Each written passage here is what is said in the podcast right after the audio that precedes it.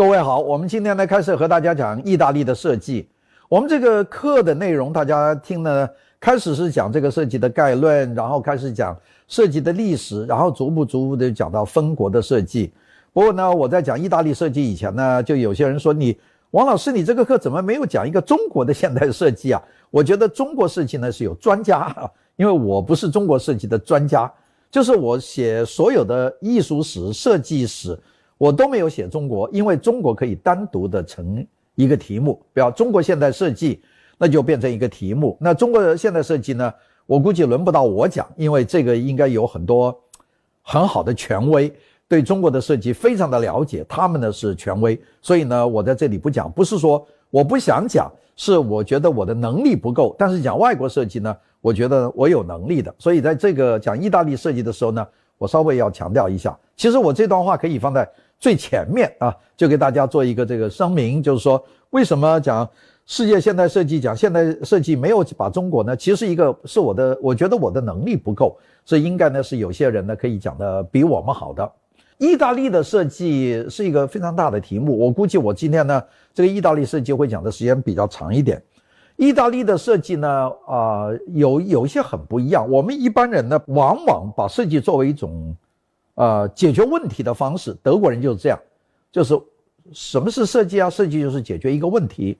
美国人是什么是设计啊？美国人认为设计就是一个商业活动啊。日本人也这么认为，既是传统也是商业活动。但是只有意大利人呢，他呢是觉得设计是一种意识形态。这个可不是我讲的，这个因为这个 Penny Sparker 这个英国的一个设计理论家，在他写的一本书叫做《Italian Design》。他一开始他就说，意大利的设计是一种意识形态。他用的英文的原字叫 ideology。他说它是个 ideology，是一种意识形态。那么既然是意识形态呢，他呢就不会考虑仅仅是市场好卖，或者这个东西它就是简单的一个解决问题。像刚才我们前面讲过的德国的兰姆斯，讲过这个马克思比尔，讲过了汉斯古格洛克。讲过这些人，他就不是这么简单了，它包含的内容呢就会更多。那往往呢，由于它把设计看成意识形态呢，所以它会具有很重的个人性。所以意大利的设计往往会变成跟艺术品有很接近的地方。这一点呢，我们首先要认识，就是我们要知道每个民族对于设计。它是有一个不同的理解的，有些国家把它当商品，有些国家把它当成用品，有些国家把它当成艺术品。那意大利呢，很显然是属于第三种，有有意识性、有艺术性的这个设计品啊。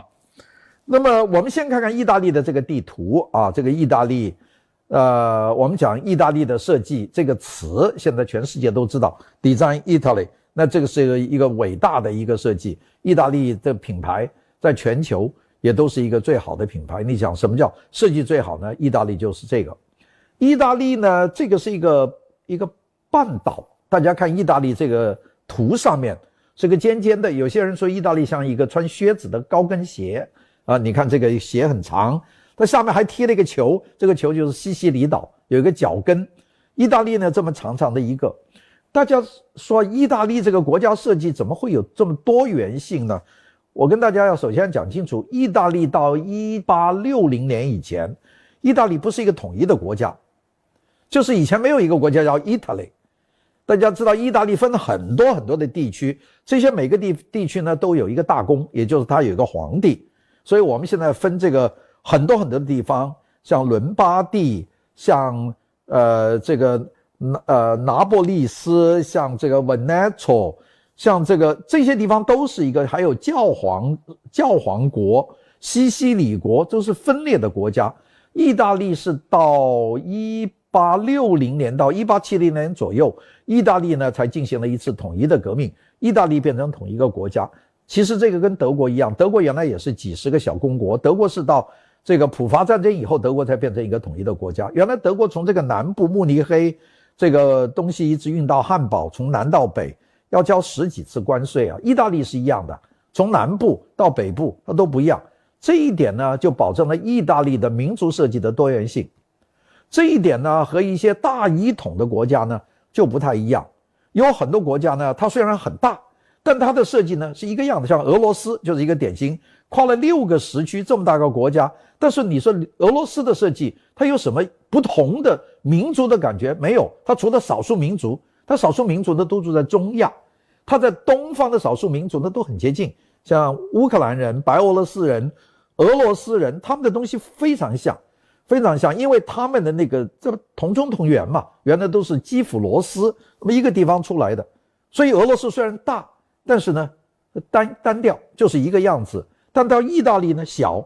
都不一样。我举一个意大利的例子，说意大利的红酒，这个喝红酒啊，我们大家都喝红酒都很牛了。现在很多人喝红酒，哎呀，法国红酒、加州红酒，什么红酒？澳大利亚红酒。这个喝红酒，大家有没有注意到，和法国红酒、和和美国红酒、和加州红酒、和澳大利亚红酒，你都能够喝出的红酒的一种标准的属性，它就是红酒，就是感觉口感好不好，它的发酵时间长不长，它的酒窖好不好，感觉是这个。但到意大利呢，都是红颜色，你喝出来可能完全不知道那个味道。就意大利的红酒，它的最大特点，它就特性很强。所以意大利你走街串巷去喝红酒，可以完全不同口味。意大利的设计就是这样，每个地方都不一样。所以到意大利买手工产品啊，你是有一种狂喜的感觉，因为你总总是会看到一些与众不同的。你你现在在美国买东西，你没有狂喜，因为都是标准化的东西。啊，是这个就是一个很大的区别，所以意大利它呢，就是由于文化的传统、国家的性质，所以呢，使得意大利慢慢的把这种多元化、民族遗产的深远，它罗马时期就有了，它一直就灌注到它的 Made in Italy 的这种各种产品里面去，所以呢，我们就说 Penny Spark 就说了。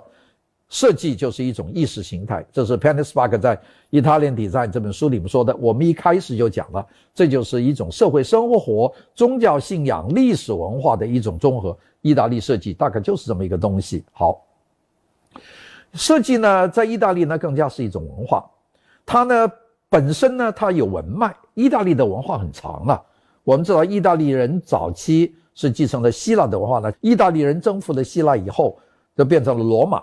罗马呢，又持续了这么长的时间，然后呢，就把这个文化一直就继传下来了。所以它是古典文化，它又经历了漫长的中世纪，经历了哥特时期，一直到了这个文艺复兴，又到了巴洛克，然后到了新古典。意大利整个都走完了这条路，再走到现代化。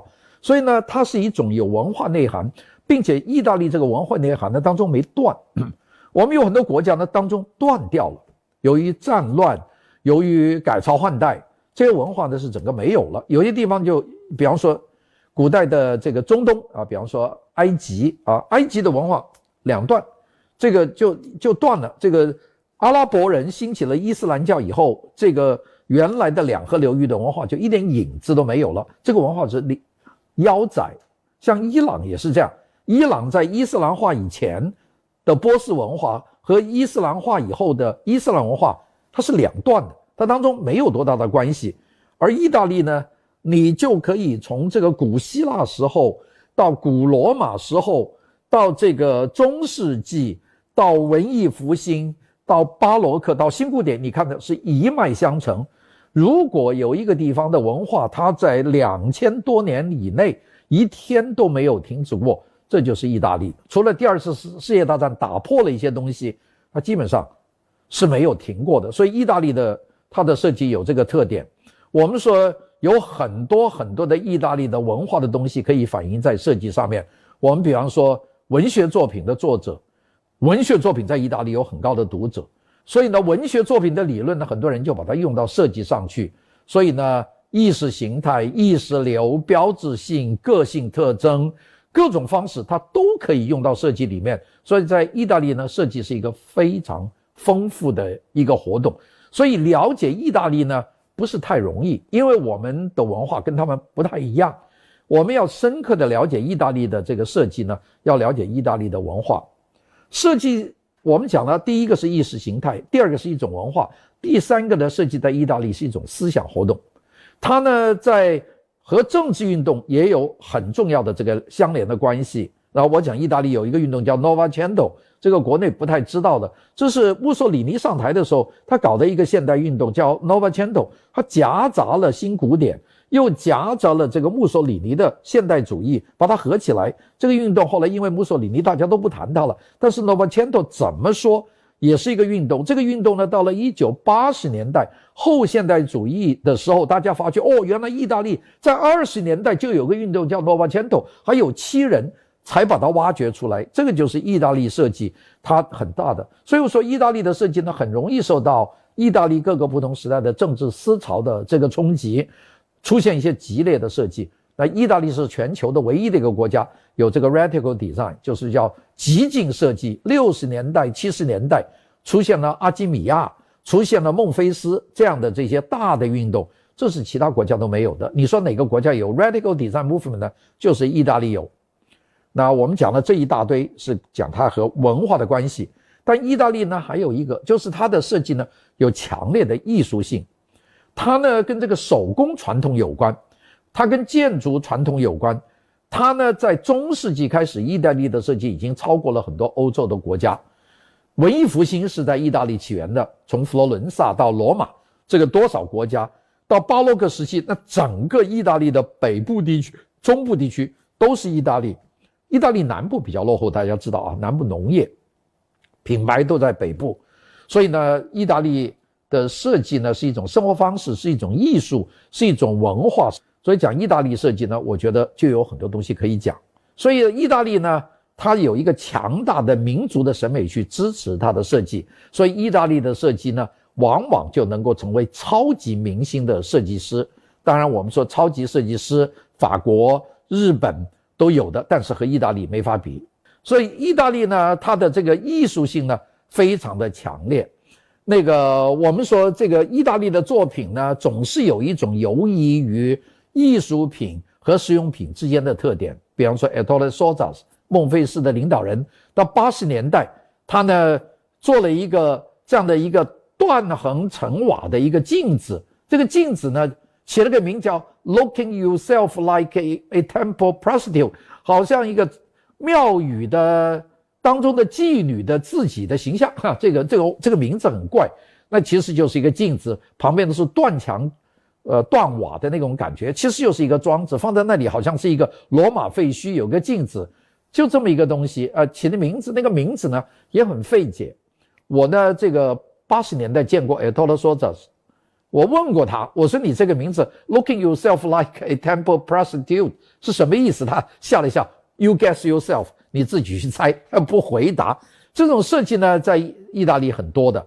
当然呢，第二次世界大战里面，意大利有一段时间是受到德国、受到美国影响，朝理性、朝理性主义方向发展。理性主义英文叫做 rationalism 啊，rationalism 就朝这个方向发展。有过一段，但是它并没有走得像德国那样。我们看德国设计和意大利设计呢，是走出一条完全不同的道路。在意大利的这个主导设计的人呢，文化修养很高。我们现在很多设计师呢，就是工匠，包括我在内就是工匠。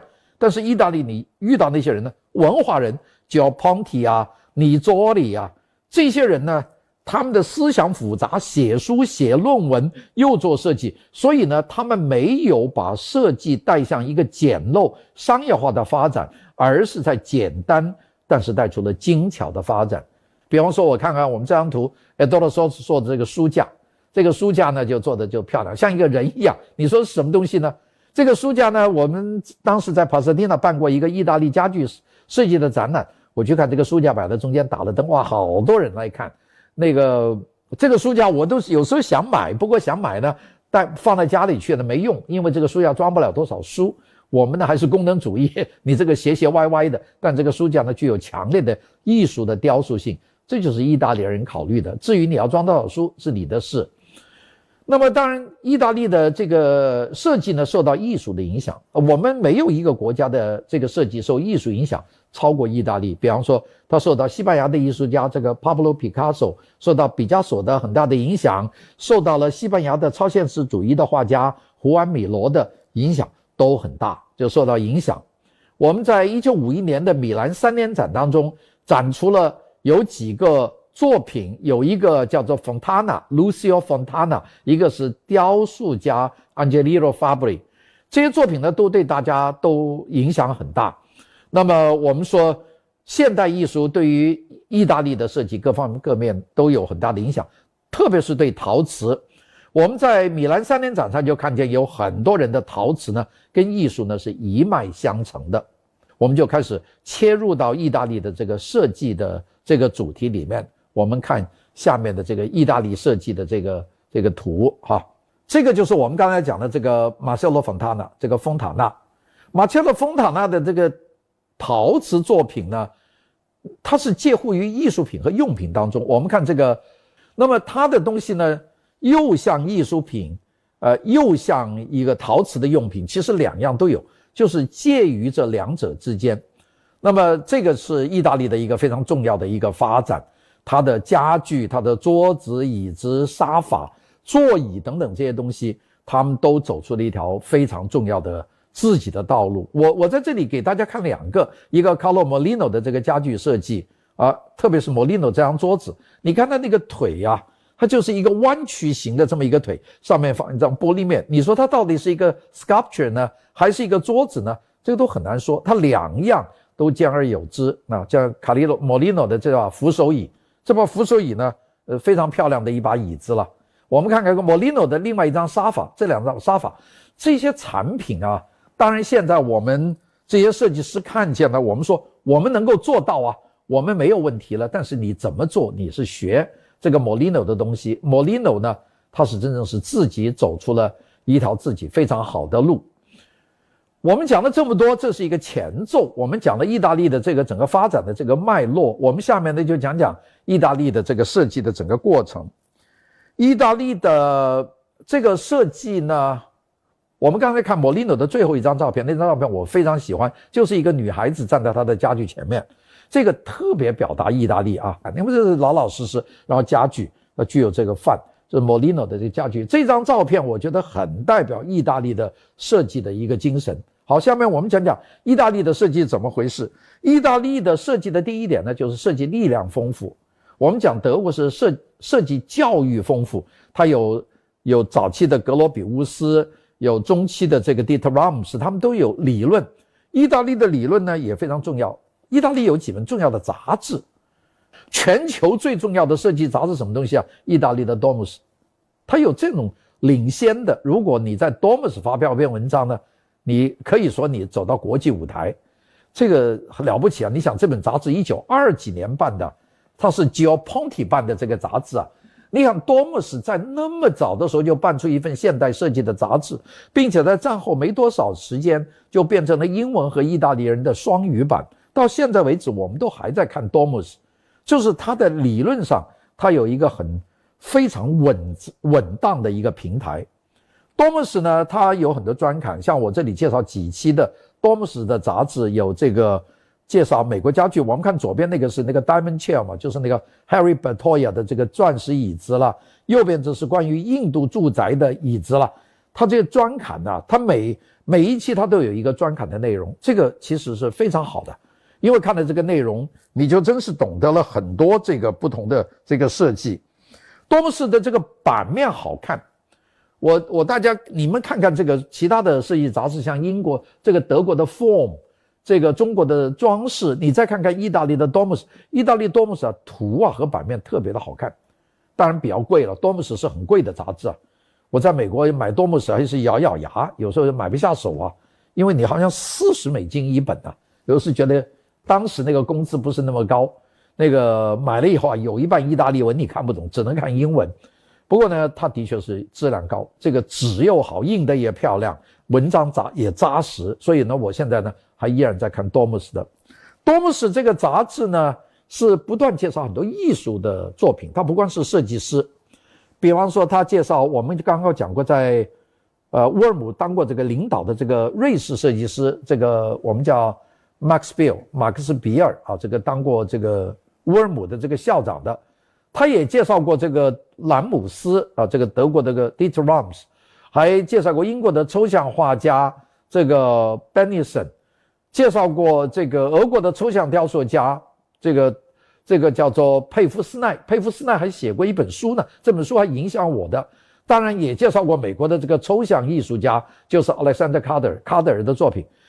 还有介绍过这个法国的抽象雕塑家这个 Ron 呃这个 Hands Up，这个 A P A R P 也教呃介绍过英国的抽象雕塑家这个 Henry Moore 等等这些作品。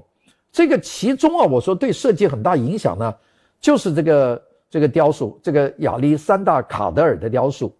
卡德尔创造了一种雕塑，这个雕塑呢翻译成中文名字我不知道怎么译，叫 Canic Art，就是呃运动艺术，Canic 风洞。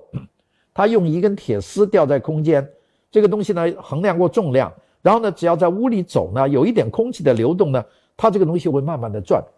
这个东西呢，它有形状和它的这个重量，它受过很严格的训练。这个卡尔的卡德尔的东西呢，影响了意大利的人，所以呢，就出现了意大利的设计受卡德尔影响。那我们看看这个这个 brass chandelier，chandelier 就是吊灯，brass 就是白铜，白铜的吊灯，这是这个叫做 Safati，这个 Gino Safati 设计的，他帮意大利一个公司叫 Artus 设计的，一九六零年。这个灯呢？你看这些线都吊在外面，它整个感觉呢，一条线吊在上面，就像亚历山大尔卡德尔的雕塑。所以呢，这个就是直接受影响的这个设计啊，就是跟艺术之间是有关系的。那多姆斯呢，还介绍过很多外国重要的作家，比方说我们讲美国的 Charles Eames，这个伊姆斯夫妇，这个 George Nelson 尼尔逊，这个很重要的家具设计师。e r i s a r i n i 啊，这个萨里宁、Harry Bertoia 等等这些人。那么我们讲举举几个人，前面提到过这个 Franco Albini。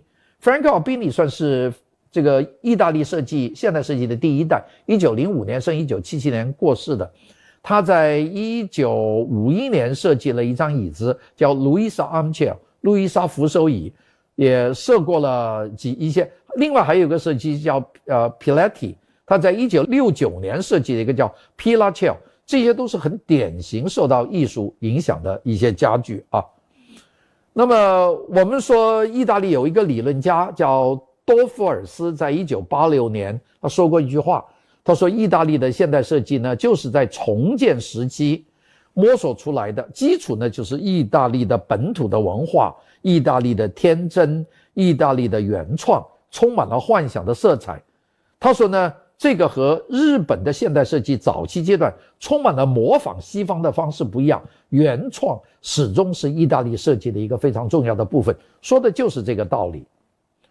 意大利的设计，我首先讲几点，一点和手工有很传、很深刻的影响，手工很重。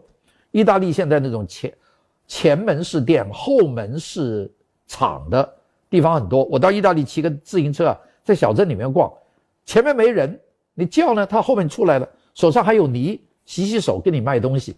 但意大利呢，这种传传统手艺很重，并且看来意大利呢，他不太接受美国的这个批量化生产。像在意大利很少见的就麦当劳，他不那么搞麦当劳，特别不喝星巴克咖啡。意大利对星巴克咖啡是嗤之以鼻啊，这是什么东西啊？这是 American，就觉得连咖啡都不愿意给他叫的。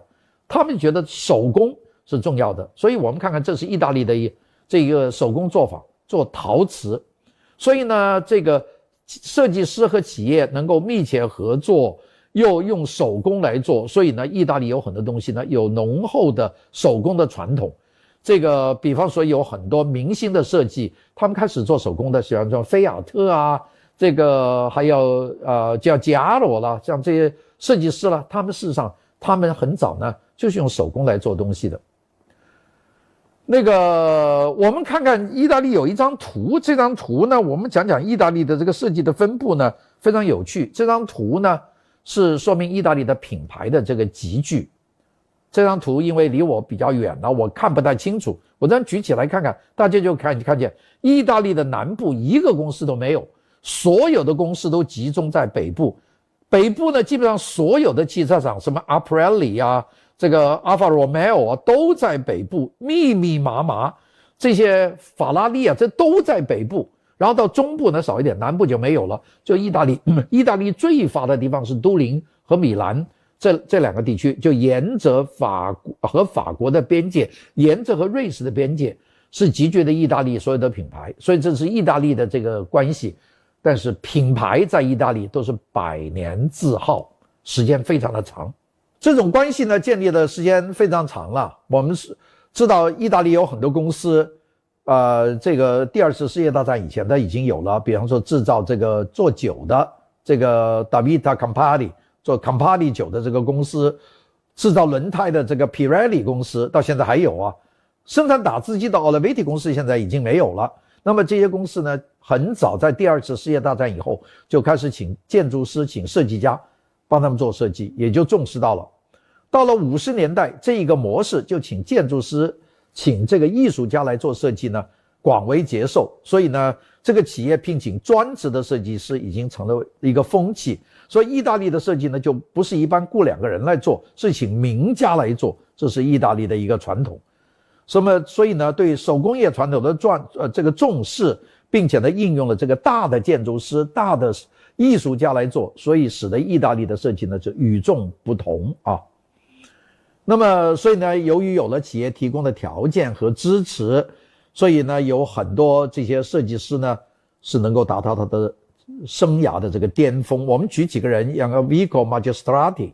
这个是非常重要，还有这个马可展度所，马可展度东东西是非常好的。如果没有企业让他们在那里可以发展，给他们这么大的空间，估计他们达不到。在意大利呢，恰恰就有这个企业的空间。我们举一个例子说，这个 Lady Chair 就是女士椅，就是个典型的例子。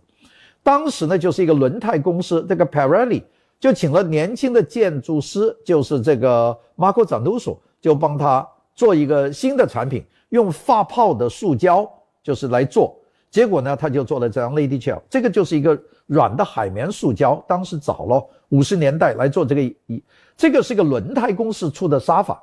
那大家很难想象，轮胎公司做什么沙发呢？意大利就是有这种跨界的这种准备，所以做出来到现在为止也是很经典，并且非常的舒服。这就是一个用名人和设计师做的。那我们看看有好几个凳子啊。像这个叫 Camerata Chair，这张也是非常漂亮。这个是具有很高的艺术的这个修养。当然，我们讲到意大利的这个设计成功，手工业的传统，用了名家，用了建筑师。它其中很重要一个呢，就是他们这些设计师都有特殊的教育的背景。我们知道呢，这些学设计的人在意大利呢在教育背景呢，很多人不是学设计的，学工程的，学建筑的。有些人呢是学艺术的，甚至有学飞机的。这些呢。然后呢，所有的这些设设计呢，他们都不是学原装设计，然后再进入到设计这个专业，才开始变成了设计师。所以意大利设计师跟法国很不一样，法国是法兰西皇家美术学院，啊，都是学设计出来就做设计。意大利不是的，你先学工程，先学坐飞机，先做做汽车，先学工程，先学艺术，先学这个雕塑，然后呢再来做设计。到大公司给你一个条件，一做就成功了。到了八十年代，意大利才慢慢的把设计变成学校。意大利的学校呢又非常少，大家说不对吧？意大利有那么多艺术学院，意大利真正好的设计学院就一家，就是米兰理工大学。这个大家说你这不是侮辱别的学校？意大利是美术学院很早啊，这个什么这个威尼托啊等等啊，这个马图瓦那些学校都文艺复兴的学校，那都是美术学校。真正做设计的这个米兰理工。就是这个叫做 Milano Polytechnic，就是这么一家。这一家呢，他就基本上就把所有的设计，他就集中在这里。他不学艺术，就是设计。这个学校呢，有好多校区。这个老校区我去看呢，就是一个新古典的建筑，特别的震撼，给人印象非常的深刻。这就是米兰理工，呃，理工大学啊，它的设计学院非常的发达。意大利到现在为止呢，这个整体呢就已经。呃，走出了一条自己的路的这个传统，那个企业呢，到现在为止，意大利还是在邀请这些有名的建筑师来做设计。我们看几个这种建筑师背景做的这个家具，就可以看见，这是这个我们刚才讲的这个扎努所设计的为 Artflex 做的一个沙发，这个叫 Matic Sofa，这个也可以当床睡，呃，非常的非常的自由啊，没有那些很刻板的东西。那么，斯大利、意大利呢，现在走入了世界的先进的地位，在设计方面，我们呢下面呢就讲几个意大利的这个设计的分类，一个讲讲意大利的家具啊，我们先讲讲意大利的家具，当然就是奢侈的家具了。好，我们看下面的一个啊，意大利的家具，意大利的家具呢是在五十年代开始走的，开始的时候事实上呢还是走的有些传统，到了六十年代。就走向现代化的一个时期。我们看看意大利的这个往前的发展，它不管走得多么现代，它的手工传统始终是没有丢的。我们现在看意大利的传统有多重，这里有两张图片，一个图片呢叫意大利的卡普里岛上的这制鞋工厂，这张照片呢是前年拍的，大家看看这个鞋厂跟中国古代的鞋厂有什么区别啊？一点工业都没有，机器都没用，就是一个老人家在那里缝鞋。那个右边呢就是他们做的鞋，这个你看这个高档的意大利皮鞋上面那些豹皮的花都还一点一点的在这里插，就完全是手工做。这个，并且呢，你不能马上拿货，不像现在我们买买名牌鞋，拿了就可以穿，那不行的，你要定，过一个月再来拿，慢慢帮你做，量身定做。那些鞋楦呢，就木头的鞋楦上面都写了人的名字的。我看见有一个名家鞋楦上都写了这些百年的名人的名字，就他的脚是怎么样。这个我们觉得这意大利的传统呢，一直保留到现在。这个说来容易，做不到。那么意大利最集中的品牌在什么地方呢？在都灵和米兰。都灵呢？是在东北角，米兰呢在西北角，一这个两个地方呢是最发达的，这两个都汽车了，奢侈品牌呢都在这里。这两个地方呢都有很重要的展览。那米兰设计周，这个这个我们知道大家都要去。我到米兰去了好多次，看到这个设计三天展啊，米兰设计周啊，一定去看。不管是汽车啊，是这个家具啊，都要看。它是家具特别多。到都灵呢，就看设计周。都灵设计周是汽车展，所以呢，我们说到意大利北部，到都灵看汽车，到米兰看家具，看室内，大概就是两个。那但还有一个看呢，也是到北部，到威尼斯去看电影，威尼斯电影节。这三个，米兰这个设计周看家具，这个都灵汽车周就看汽车，威尼斯电影展看世界的电影。把这三个看了，这个基本上意大利最好的设计和世界最好的设计，你基本上都有一个了解。那么这个呢，就是一个非常重要的。所以，意大利现在能够和西方的这些设计的大都会能够并驾齐驱，米兰、都灵是能够和巴黎、纽约、东京、伦敦是并驾齐驱的。意大利呢，这个设计当然它支持了意大利的经济的发展啊。我们知道，意大利的整天都在说这个要要做设计，但是意大利呢，它是已经达到了。那意大利人呢说的不多，但是米兰、都灵。他们基本上都领导了世界的潮流，他们是真正的这个意大利的设计之都。那么我们刚刚讲了，意大利有四个领域，我们要讲室内设计，包含家具，这第一个；第二个是工业设计，这个是它的产品；第三个是汽车设计；第四个是时尚设计。我们今天呢，大概就顺着这个这个顺序呢，和大家讲讲。第一个呢，就是室内设计，这是包含家具。意大利的室内设计在二十世纪初期已经引导潮流了，精致、经典的氛围。一九一零年到一九二零年，这个意大利的室内设计和法国还有一些相似。那么到了一九二六年左右，意大利已经出现了理性主义的风格。那个理性主义风格就是包豪斯当时提倡的风格，意大利已经有了。所以意大利在现代主义或者理性风格方面不落后于德国啊，这是我们讲到第一个。那么当时早年的意大利的设计有几个，一个就是这个 Fagini，这个叫做 Luigi Fagini，这个还有一个呢就是这个 Polini，这个 Gino Polini。这讲意大利名字比较难的记，我就不讲了。但是呢，我们知道意大利呢有几个人组成的一个设计组合，在二十年代叫做第七组，叫 Group Seven，就七人小组。这个七人小组呢，设计建筑、设计室内、设计家具，那么并且呢，也很早用钢管椅子了来做这个家具，跟包豪斯是同期的。这七人小组 Group Seven。第二次世界大战结束以后，意大利的设计师呢就开始走了一条不同的路，因为二战呢，意大利打败了，国家打得一塌糊涂，所以这个时候呢，法西斯也垮台了。所以，意大利的设计师呢开始走向前卫，就不仅仅盯在意大利的这个内容里面了。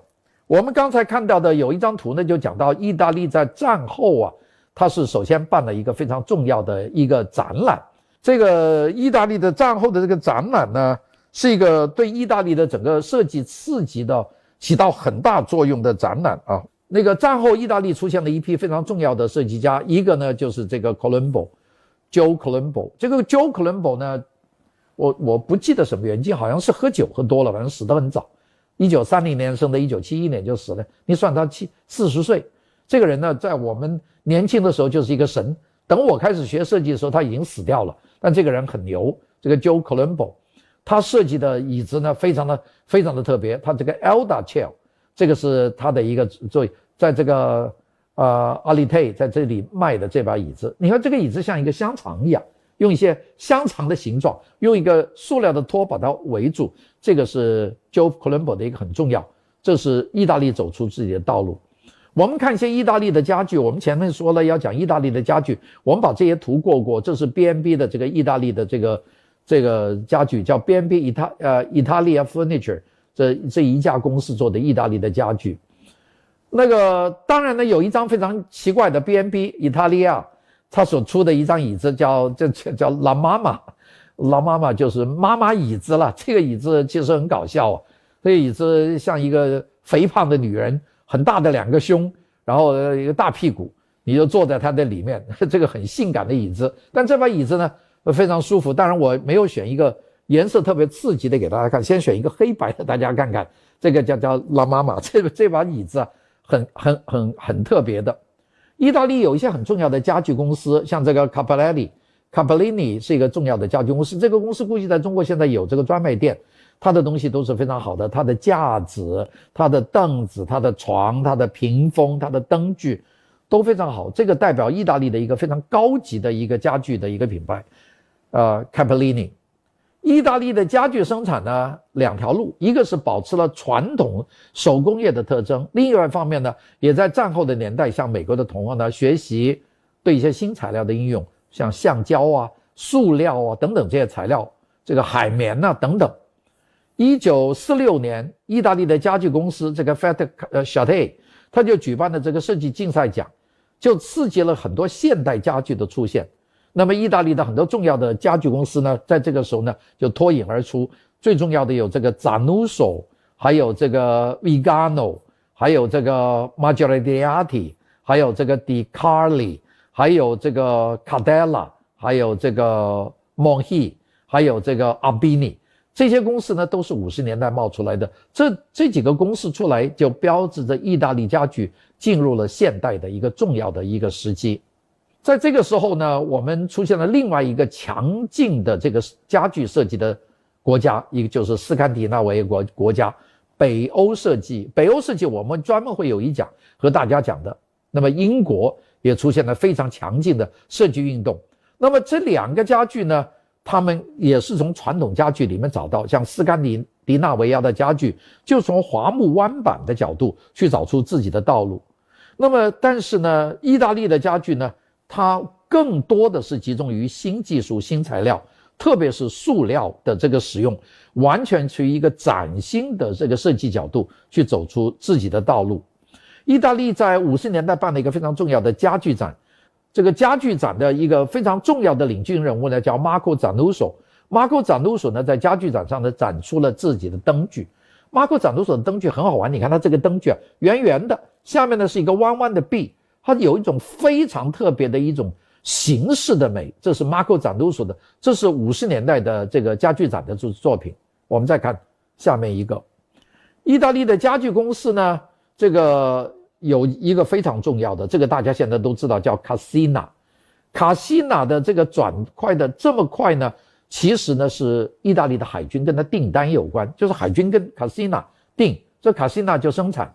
一九四七年到一九五二年呢，意大利的海军向卡西纳订购了一大批家具，用来装备这个军舰。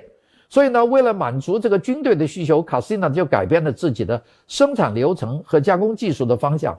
就从传统家具转向纯粹功能主义的现代家具，做军舰用的家具。这次转型呢，帮海军做完了以后，卡西纳呢就开始做现代家具了。第二次世界大战以后，卡西纳就找了很多名家，比如像意大利的有名的建筑家 Gio Ponti 啦，这个 Franco Abini 啦，这个 Paolo Buffa 等等这些人，请他们设计家具，这样家具呢一步呢就迈上一个尖端。这些人呢，有很多很多的家具都由卡西纳出品的，像 Jo Ponti 的那个 Super Legala，我们叫超级光这把椅子，一九五七年的，就是这把椅子。这个 Super Legala 到现在为止，我都觉得是把极为漂亮的。你看这把椅子就是 Super Legala，很好看，轻的不得了。这把椅子呢没选好，因为选的是个木色，它最漂亮是黑颜色的。如果是黑颜色感的 Super Legala 那个椅子啊，一只手指就能够把它吊起来轻，但是非常的结结实。这个就是卡西娜出的这个椅子。那我们现在看的这一把呢，是在纽约的现代艺术博物馆的馆藏品啊，这 Jo Ponti 的设计。那么 Paul Buffa 他设计了扶手椅。我们看左边呢，是他一对沙发。这个沙发呢，两个椅子，两个弯半弯的这个扶手啊，有的像阿努沃的感觉。右边呢是它的一套椅子，这椅子都有很很浓重的这个艺术感。好，除了这个以外，也出现了一系列新的家具厂。前面讲的卡西娜，这是老的，二战的时候就帮法国的这帮意大利的海军做家具。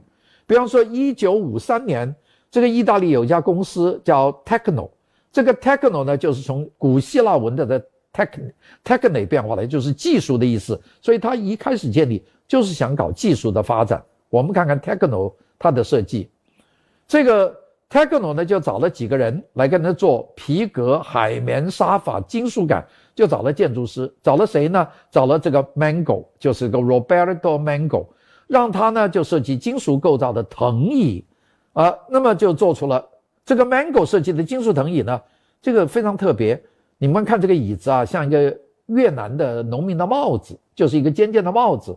这个帽子的后面呢，做了一个金属的一个托管，就是一个这样的架子，三个腿就把那个帽子套进去了。那你一看呢，这个真是很东方，但是又很西方，纯金属的，但是呢，它又有了这么一个藤椅的这么一个做法，并且它不是藤椅的一个兜，它把它做成一个尖端，下面放个软垫。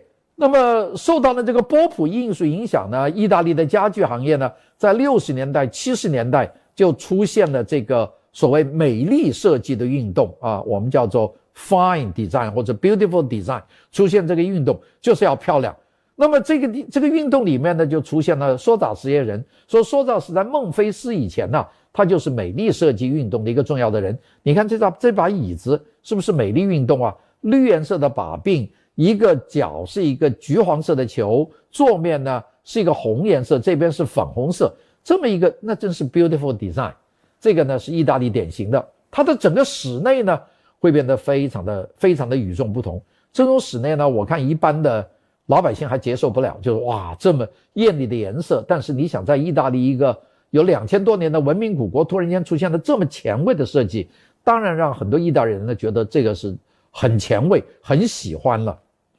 我们讲到意大利这么美丽的东西，为什么颜色会用的这么标志呢？就是因为意大利它的自然环境。我们看看意大利这个托斯卡纳的海滨，有多漂亮！像这样的海滨，我们看不见呐，有哪有这么漂亮？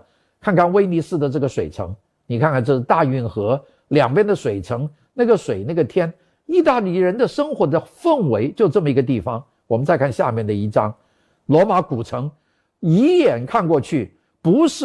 这个古罗马的建筑就是这个文艺复兴的建筑，就是新古典的建筑，全部是古的。大家看见一栋高楼都没有啊？他没有说把这个城拆了去建一片现代的建筑。罗马和佛罗伦萨这些城基本上就是古城，这个跟我们的方法不一样，我们都把它拆了，全部做成大楼。这就是他们的氛围，美好的海，美好的风景，这样呢就出现了意大利的时尚的风格，我们叫 Italy style 啊，或者叫 Italian style。意大利的 style 就是很讲究，意大利的时装品牌就很多了。我们今天不可能和大家讲意大利的时装品牌，但意大利的时装品牌呢是一个巨大的一个组合。我们在这里呢给大家看了一张这个表，这个奢侈的品牌，我们看见这是全世界的奢侈品牌。上面这张图分了几个块，每一个块是一个奢侈品牌的一个类型，像 Karen 这个红圈是一个品牌，第二个叫 Richemont。第下面这个叫 LVMH，这个都是一个大的品牌，一个品牌下面有一堆的品牌，像我们讲 LVMH 里面，它就有这个芬迪、有 Loewe、有 Pink 等等这些。我们看看这些世界的两个品牌里面，你看看意大利品牌占多少？我看差不多占了一半，就是意大利的时尚品牌占了世界上起码三分之一吧，我不说一半，最顶级的品牌。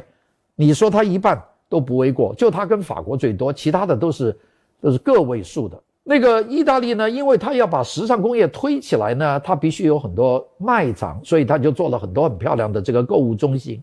这购购物中心早啊，这都是一一两百年前的 shopping mall 了。你看这个，就是米兰大教堂旁边的这个埃马努尔二世啊，这个 Galadia Emanuel 叫 Vittorio Emanuel II，他在米兰的这个 mall，这个 mall 漂亮的不得了啊，这奢华，我就走进去，里面全部是名牌店。